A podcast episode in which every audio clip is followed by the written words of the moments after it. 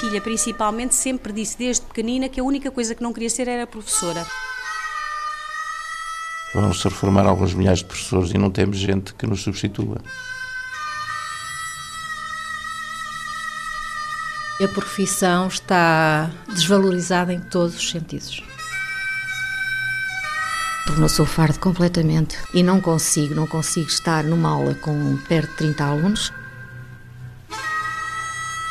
Todas as profissões, menos a de professor, não vão. Vejam o exemplo do pai e da mãe. Sabe que às vezes eu sinto que a corda está aqui a esticar, esticar, esticar, que um dia eu vou arrebentar.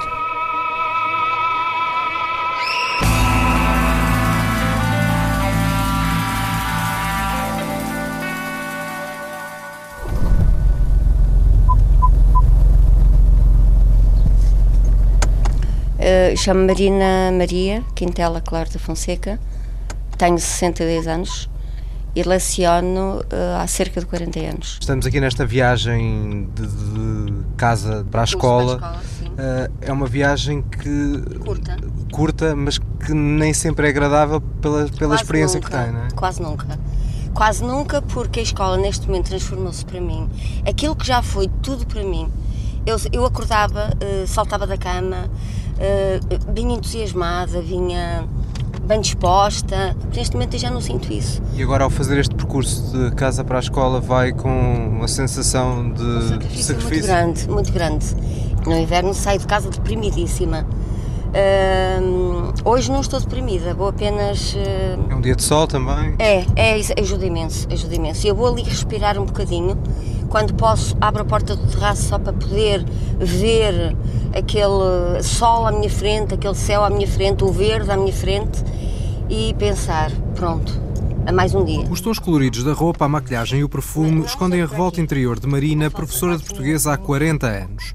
O percurso de casa não dura mais de 10 minutos e chegamos à Escola Básica Rainha Santa, mais conhecida por Escola da Pedrulha, em Coimbra. Portanto, vamos agora para a primeira aula da manhã, não Para a é? minha primeira aula. Só vou perguntar uma coisa antes de lerem. Aquilo que temos feito sempre nos poemas. O poema chama-se Uma Pequenina Luz. Sem lerem o poema, qual vos ou quais vos parecem poder ser o ou os temas aqui contidos? Pode ser a luz ao fundo do túnel. O que é, que é uma luz ao fundo do túnel? Quando nós falamos, usamos essa expressão. É a esperança. Equivale a esperança. Ok. Pode ser uma ideia. Pegando na- naquele poema sobre a pequena luz, se ainda tem esperança que efetivamente ainda tirar daqui algum prazer e alguma gratificação nestes últimos anos de carreira. Não, não. Não tenho mesmo. A única coisa que me gratifica neste momento é aquilo que eu ainda consigo dar aos alunos, não propriamente dentro da sala de aula. A minha pequenina luz é aquela que todos os dias eu recebo aqui na escola, daqueles alunos que me banhem só porque me veem, vêm-me dizer, ó professora, está bonita, e que são, não têm vergonha dos colegas, porque vêm dar um beijo à professora. Isto gratifica-me. Agora, a escola em si, onde eu já não me revejo, já não me diz nada. Marina recorda outros tempos, tempos em que a profissão era valorizada. Lembro-me de eu festejar o primeiro aniversário do meu filho, estar toda entusiasmada e dizer aos alunos, e no dia do aniversário do meu filho apareceu-me uma mãe com um pudim, segundo ela me disse, quando eu fiquei a olhar para ela assim, sem, sem, sem perceber, e ela disse, é pelo cuidado que tem com o meu menino. Hoje nós temos pais que venham exigir, tentar chantagear. Durante quanto tempo é que considera que a sua carreira de professora foi feliz? Talvez durante, assim, feliz, feliz e gratificante, durante os primeiros 20 anos, talvez. Eu comecei a dizer abertamente, eu quero ir embora daqui, há cinco, talvez. Embora cá dentro já sentisse essa necessidade há mais tempo. Quando deixei de começar a poder usufruir de um fim de semana com os meus filhos ou com a minha família, porque tinha que ficar a trabalhar para a escola, quando comecei a desistir de fazer as coisas que gosto de fazer, que eu adoro dançar, acabei por desistir de tudo para poder dedicar-me única e exclusivamente à escola. Sendo que ainda hoje os meus filhos, que já são adultos, me dizem: Oh mãe, tantas vezes nos prejudicaste por causa da escola e continuas a prejudicar, que me dizem: Oh mãe, custa o custar, vens embora. E eu não vou embora. Porque sinto uma revolta tão grande, mas tão grande dentro de mim, que essa revolta não me deixa ter uma atitude dessas. Eu vou lutar até onde puder. É uma luta dura e quem vê caras Eu olho para mim ao espelho e vejo-me, vejo-me bem, mas por dentro, se houvesse um espelho, Um espelho interior. eu, eu vejo-o, mas quem está eh, à minha frente não vê. Só quem me conhece muito bem fala comigo. De há sensivelmente três anos a esta parte, ando com medicação para dormir, ando com medicação para não ir abaixo, isto é, para evitar a depressão, ando com medicação para o coração, porque de um momento para o outro comecei a ter extrasístoles de uma forma absolutamente eh, assustadora.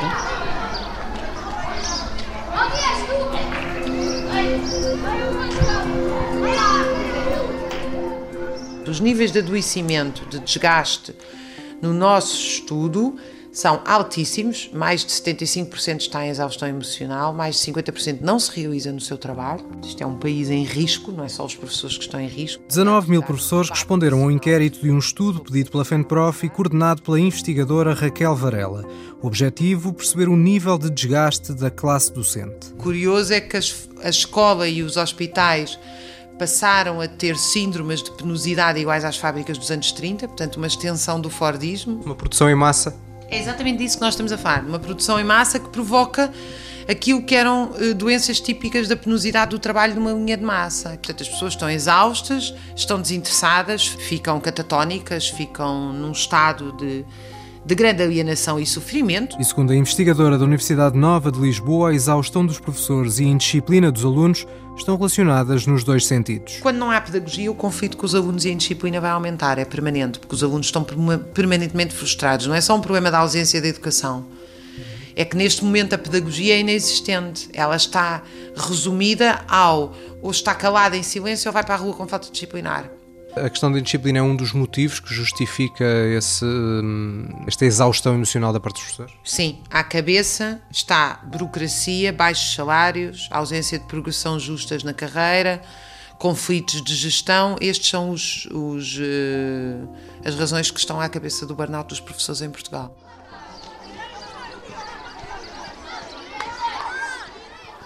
Na escola da Pedrulha, em Coimbra, os intervalos são curtos e a sala dos professores está quase sempre vazia. Esporadicamente, passam por aqui alguns docentes com mais de 55 anos que aceitam gravar connosco. Rui Crespo, eh, sou professor eh, de Educação Visual há 32 anos e tenho 58 anos. Eu sou a Ângela Rafael, tenho 57 anos, acabadinhos de fazer hoje. Muito obrigada. Ahm, sou de inglês e já dou aulas há 35 anos. O meu nome é Adelino António dos Lopes, tenho 65 anos. Comecei a dar aulas na chamada Reforma Vega Simão e tenho 46, 7 anos de serviço. Maria Augusta Freire Ramos, sou professora há 40 anos de História. Tenho 63 anos. E todos eles têm o mesmo desejo de se reformarem o mais depressa possível. Imediatamente, a seguir à sua entrevista, ou até antes, porque estou cansada. Desde que há avaliação de professores, eh, nos moldes em que está, desde que nós estamos a fazer tudo na escola. Porque nós temos de nos reformar para dar emprego aos mais novos, porque um dia destes vão se reformar alguns milhares de professores e não temos gente que nos substitua.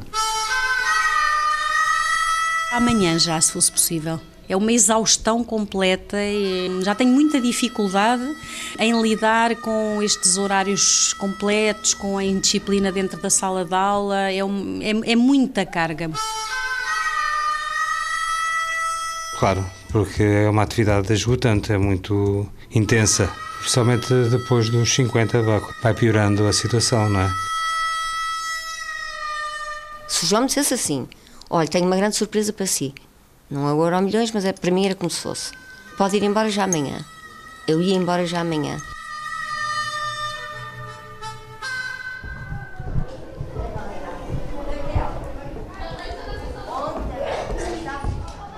Percorremos os corredores da escola até ao gabinete da direção. Nuno Fernando Carvalho Dias, eh, diretor do agrupamento de escolas Rainha Santa Isabel, em Coimbra. Numa escola em que a maioria dos professores tem mais de 50 anos, Nuno Dias aponta uma disciplina em que o envelhecimento é notório e o futuro incerto. O 300, que é o grupo português de terceiro ciclo e secundário, todas as professoras têm mais de 55 anos.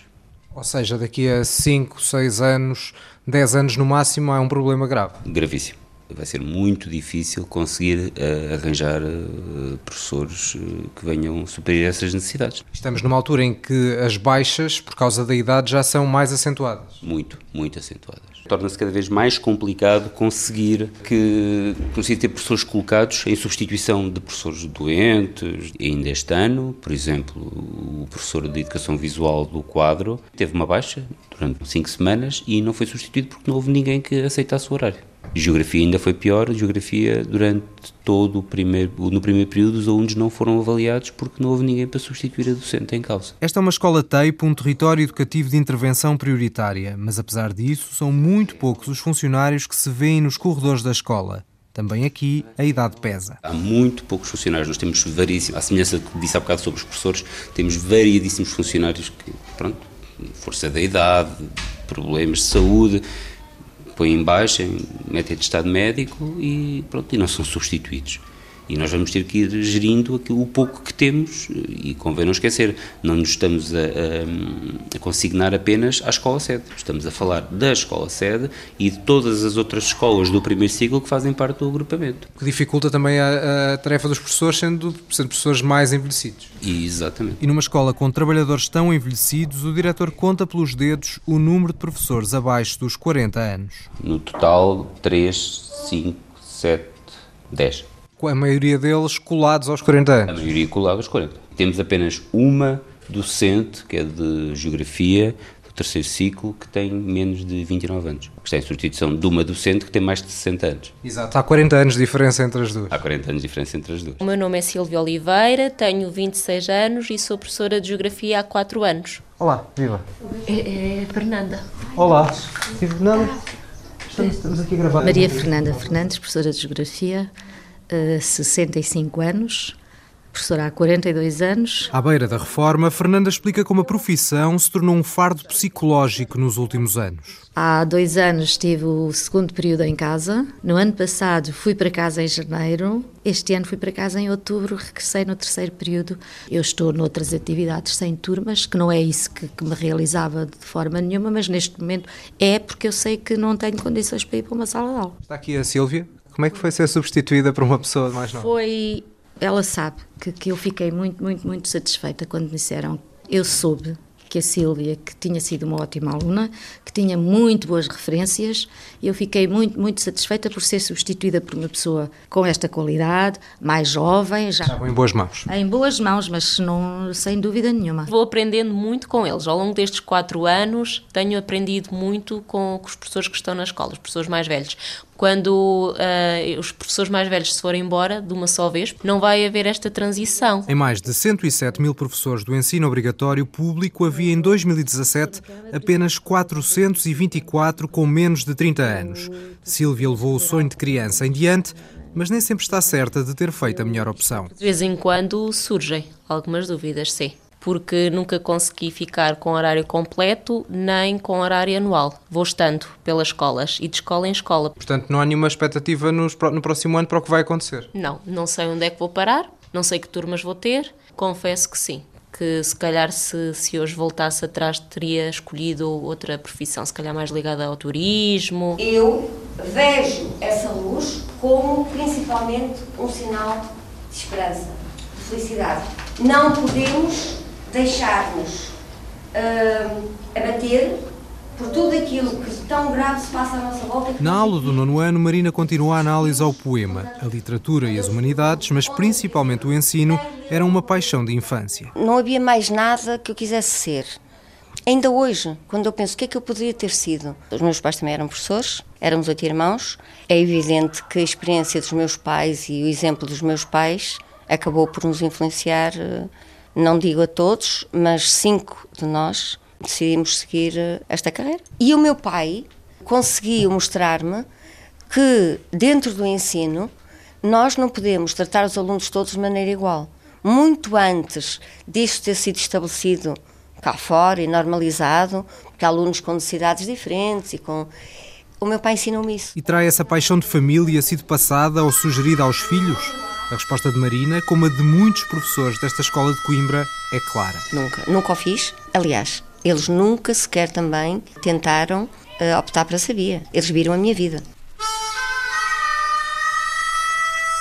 Não sugeria ao neto e os filhos que tenho, nunca lhes passou por a cabeça, pelo contrário, em serem professores.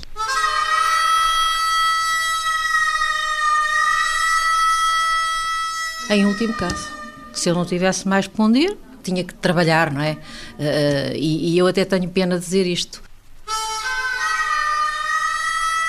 Nunca. Porque os sacrifícios são demasiado grandes e todos nós, em qualquer profissão, gostamos de ser valorizados. Não. Uh, não só a instabilidade, como a falta de respeito que muitos alunos têm. Não recebemos grande coisa diante do trabalho que fazemos, apesar da opinião pública ser o contrário. Só se tivessem de facto vocação, caso contrário, não.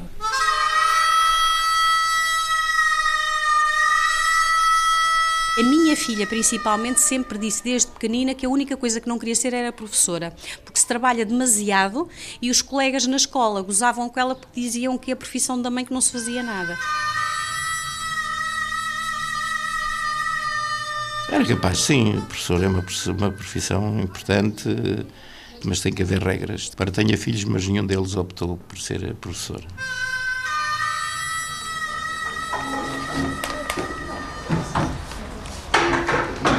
Estamos na Escola Superior de Educação de Coimbra na apresentação dos trabalhos dos alunos do primeiro ano de mestrado. Alunos que querem ser professores do primeiro ou segundo ciclo. Boa tarde a todos. Este projeto que vamos apresentar designámos por Vamos Pôr o Mundo a Sorrir na unidade curricular de seminário interdisciplinar e pretendemos abordar a temática da pobreza e das desigualdades sociais. Mariana Diniz. Beatriz Costa. E vocês são as duas de matemática, Sim. certo? Ok, agora de português de história. Rafael Matias. Marta Portela. Ao longo deste período, o que é que da vossa família apoiaram? Houve, houve algumas pessoas a dizerem, a sugerirem outro caminho? A... Como é que foi isto? A minha família sempre me apoiou porque eu sempre, desde o início, eu mostrei bastante confiante. No entanto, as pessoas de fora perguntavam-me: então, Mariana, inscreveste-te em qual mestrado? E eu, ah, vou ser professora. E eles disseram assim: ok, estás preparada para o desemprego. E eu pensei: vamos lá ver, pode ser que não. Os meus pais sempre me apoiaram imenso e acho que isso foi fulcral para chegar até onde cheguei. A minha família também deixou à minha escolha aquilo que eu queria seguir e que eu queria fazer. A minha mãe é assistente operacional numa escola secundária e ela convive muito com professores. E sempre os professores dizem que, que isto é horrível, que, que não gostam. E ela, quando eu disse que queria ir para a educação, sempre houve uma. Mas tens certeza que é isto que tu queres? Mas eu, pronto, eu decidi e eles apoiaram-me quando eu tomei a minha decisão final. Já agora, tem familiares uh, professores ou nem por isso? Não. Não? não. não. Ninguém, portanto, nenhuma ligação familiar. Uh, o nosso projeto tem como base um boneco, o Ulisses, que representa uma criança e, como tal, tem necessidades básicas, direitos e deveres. Aqui são 15 os futuros professores, mas no ano passado eram só 4. Natália Pires, docente da área de português, recorda que em 2000, quando começou a trabalhar na instituição, tudo era bem diferente. Nós tínhamos turmas de 30 alunos uh, no mestrado de Educação de Infância, tínhamos turmas de 30 alunos no mestrado de primeiro ciclo, no, peço desculpa, no mestrado não, na licenciatura de Educação de Infância, na, na licenciatura de primeiro ciclo. Agora com jeito são 30 no total de, das várias áreas todas juntas? Agora com jeito serão 30, no máximo 40 no total dos três mestrados que temos abertos aqui na instituição, sim. Portanto diminuiu muito, para menos de metade? Muito menos de metade, sim. Catarina Cruz, professora da área de matemática, aponta outra diferença. Noto que há uma grande percentagem de pessoas que aqui estão porque não indo para, para outro curso. Vêm para, não entraram noutros cursos? Vêm para aqui, sim. Ou seja, isto é um plano B? Exato. E antes não era assim? Antes não notava tanto. No local onde Catarina tirou a licenciatura, o cenário é ainda mais estranho. Portanto, se o comprimento for capa, ali a Gabriela dizer. Que é, você tem um comprimento capa aqui. Então, esse ponto aqui vai formar uma outra circunferência de mesmo centro, só que o raio, o raio dessa circunferência é esse segmento aqui. Tá, pontilhado. Na Universidade de Coimbra, na aula de mestrado em ensino da matemática, não há um único aluno de mestrado. Confuso? A explicação é simples. Os oito alunos são brasileiros, estão num programa de intercâmbio e voltam este verão para o Brasil. Eu tenho visto em algumas aulas, conversando com alguns professores, que o cenário da docência aqui em Portugal não está em tanta ascensão, há poucos professores, há poucas pessoas se formando. Era um cenário que eu não esperava quando cheguei aqui. É, aqui a gente ficou bem chocado com o fato de não ter tantos alunos interessados em dar aula, porque no Brasil é quase um posto, né? Tem muito, muita mais pessoas interessadas a fazer licenciatura, com fim de ser professores. O cenário em Portugal é extremo, recente e mais abrangente, como explica Helena Albuquerque, professora neste mestrado em ensino. Há três anos nós tivemos três alunos, há dois anos tivemos cinco. Este ano não temos nenhum aluno a entrar no mestrado em ensino de matemática. Para termos um bocadinho uma, uma comparação, talvez com 10, 15, 20 anos, o cenário era bastante diferente. Claro que sim. Eu cheguei a ter, eh, no mestrado em ensino da matemática, 50, 60 pessoas. Houve um, um, um ano que eu me lembro que eu me vi aflita para colocar estágios aqui perto, em Coimbra e em perto de Coimbra, porque eram muitos. Quanto tempo é que estamos a falar? Estamos a falar de 7, 8 anos e, portanto, houve de facto um decréscimo acentuadíssimo nos últimos anos em relação a isso. Não é só aqui, é também noutras universidades. Portanto, os ramos de ensino são ramos que estão quase desertos de alunos. Por isso, Helena Albuquerque antecipa uma falta grave de professores de matemática nos próximos anos. O que me dá a ideia é que vai ser colocado toda a gente que pode eventualmente dar matemática, e quando eu digo isto, são pessoas que não estão profissionalizadas nesse sentido. Eu até eu até imagino que poderá eventualmente haver pessoas não licenciadas que poderão eh, ocupar esse, esses lugares, não é? Porque nós não temos, eh, a nível de engenharias também, eh, o desemprego não é muito grande, portanto eu não sei que, onde é que se vão buscar esses professores de matemática daqui a uns anos, não é?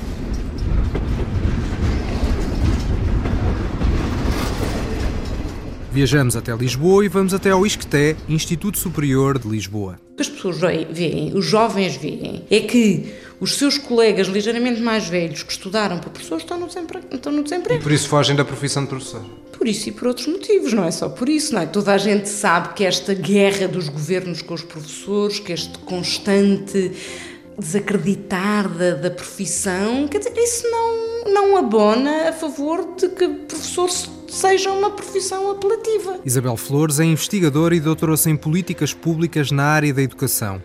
Para já, garante que a quebra da natalidade vai impedindo uma carência drástica de professores. 95% dos professores têm idades compreendidas entre os 35 anos e os 65 anos. As nossas projeções indicam para que até 2030 o sistema não necessita de professores. Temos aqui outro problema relevante que se prende não com a generalidade dos professores, mas com grupos de em que o pool de recrutamento é baixo.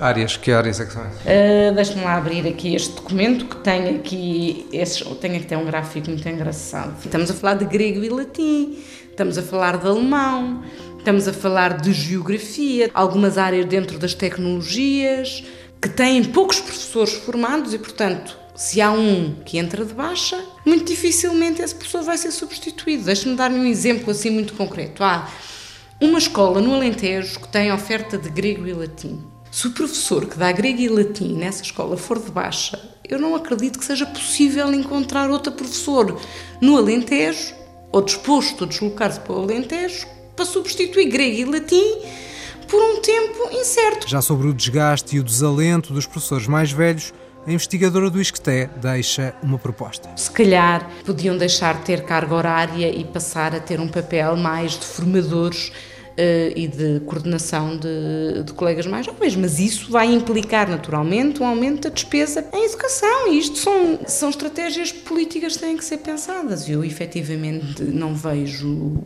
para já nem por parte dos sindicatos este tipo de, de pedido, de pressão, nem por parte dos ministérios vontade de fazer essa reciclagem ou esse pensamento, essa reflexão sobre como lidar eh, com o envelhecimento na, na população docente. Bem? No sítio para onde vamos, que é no Gabinete de Apoio ao Aluno, que foi um gabinete que eu criei aqui na escola há cerca de 10 anos. Na Escola Básica de Coimbra, entramos com a professora de português Marina Quintela neste gabinete um espaço para desabafo dos alunos ou para apoio social. Eu faço campanhas alimentares aqui na escola, onde recolho bens que são distribuídos às famílias mais carenciadas. Uh, em alguns casos eram situações de, de, muitas dificuldades a nível social e eu comecei a pedir aos colegas, trago-me lá de casa quem tiver sapatos, quem tiver uh, calças, quem tiver não sei o quê. As pessoas começaram a trazer, os colegas começaram a trazer, eu recolhia e depois ia dando. Por isso é que vemos ali roupa, uma série uh, de peças pode, de. Pode entrar se quiser, Sim. tenho roupa, tenho calçado, tenho tudo o que posso imaginar em termos, está a ver, desde os mais pequeninos até os maiores. Certo. Inclusive uma cadeira de bebê, porque às vezes apoiamos aqui famílias inteiras, não apenas o aluno, mas uma família carenciada. Numa relação com a escola que alterna entre o amor e o ódio, entre a necessidade e a repulsa, Marina é ainda responsável por uma sala mais lúdica. Eh, Este lado, depois de insonorizado, vou, tentar eh, para o ano estabelecer uma, um clube de cinema. Aqui neste ao lado, onde estão os outros alunos, também estão a fazer outro tipo de atividades lúdicas. Têm jogos que eu fui comprando, fui pedindo a colegas para trazerem de casa, temos livros. Pronto, é um espaço diferente. Por isso é que a sala tem este nome, C mais tu, porque esta sala era a sala C. Neste caso, o C não significa a le- a letra C, mas significa o C do verbo ser, no imperativo. Lá está, apesar do desânimo, ainda continua a dinamizar atividades para os alunos na escola. Acho que eu já não conseguia passar sem isso.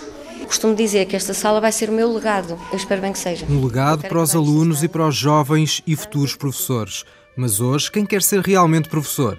Beatriz, Rafael, Marta e Mariana, da ISEC em Coimbra, põem o dedo no ar e deixam um reto. Nós esperamos, e eu espero e penso que os meus colegas têm a mesma opinião, esperamos dar uma volta nisto e fazer com que a nossa profissão seja mais valorizada ao longo dos tempos. Eu acho que o professor deve ser realmente valorizado. Nós, para além das 8 horas que fazemos na- nas escolas, quando formos professores, também temos muito, muito trabalho de casa e as pessoas esquecem-se muito disso, especialmente os pais. É um trabalho muito gratificante, mas que, que lá está, que dá muito trabalho e as pessoas também têm que ver que o papel dos professores é de facto importante e é fundamental na, na formação das pessoas para a vida. É o professor que está na base dos médicos, dos enfermeiros, dos construtores civis, de tudo. E se nós o fazemos com tanta paixão, acho que devemos, sem dúvida nenhuma, ser mais valorizados do que nunca.